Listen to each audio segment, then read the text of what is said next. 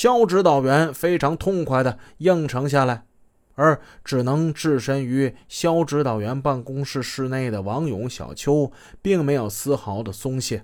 除了进一步继续了解李新文过去的情况之外，他们还抓紧时间研究，如果说李新文出现了，应该采取怎样的抓捕措施。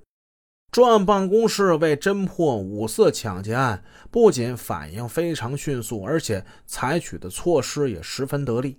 王勇、小邱很快就找到李新文的老家了。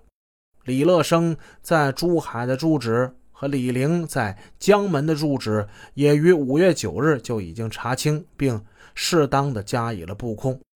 不过呀，再优秀的侦探，无往不胜的战斗集体。也都不可能是万能的，因为任何人都无法完全预测出来你的对手正在干什么，还有他下一步将怎么干。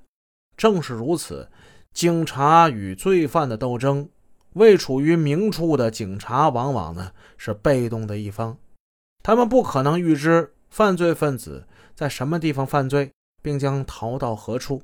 而只能是在发现犯罪活动之后，再寻迹追踪、抽丝剥茧，一步步查找和缉捕罪犯。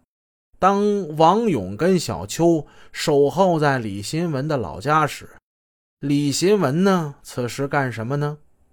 警察不知道，说书的得跟大家说一下呀。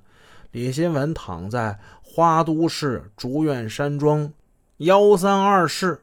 舒舒服服的在一张大床上睡大觉呢。一九九九年五月六日下午，在小平买官之后，把李新文、汤成不就带进珠海吗？带到珠海的第二天，叶成坚通过内线了解到，肥仔、阿钦、长毛这三个弟兄的确是出事了。他们是在渔翁街的一条小巷之内被澳门司警给截住了。